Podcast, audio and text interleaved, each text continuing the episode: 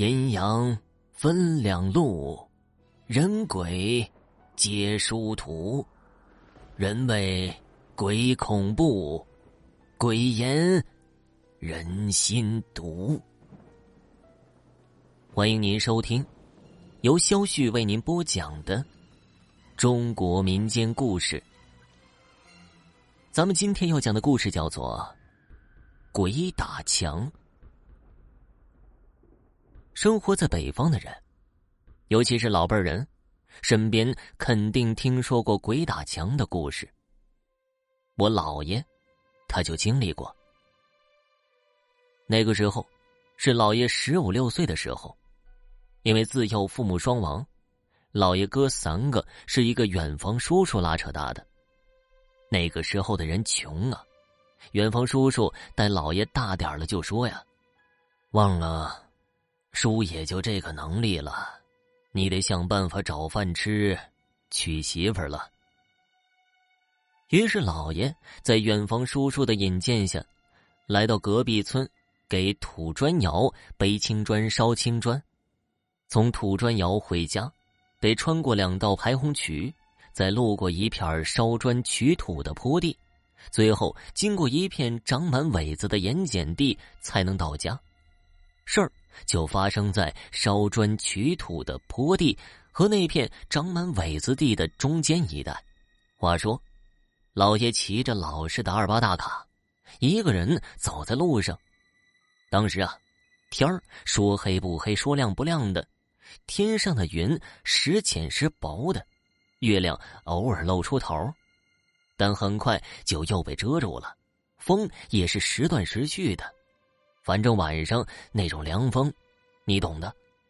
当老燕正常的小路穿过一道田坎儿，向苇子地走去的时候，事儿就发生了。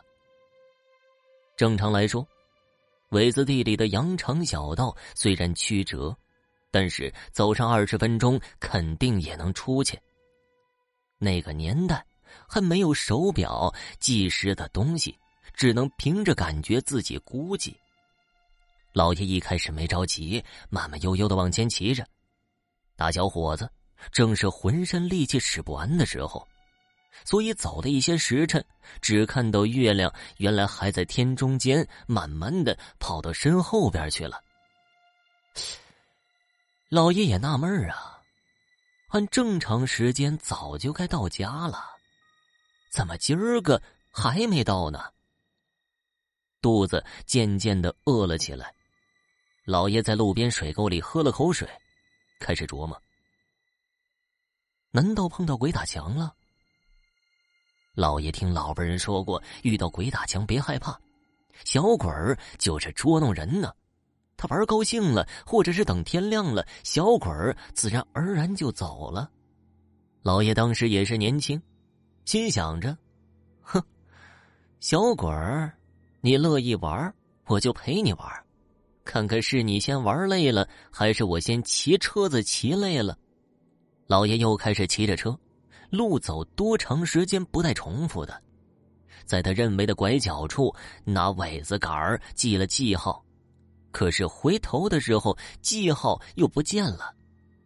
老爷骑呀骑呀的，身上出了一层汗了，还没出去呢，气得把二八大卡往沟里一扔，双手抱拳说道：“哎。”各位英雄好汉，小子服了，服了！各位高抬贵手啊！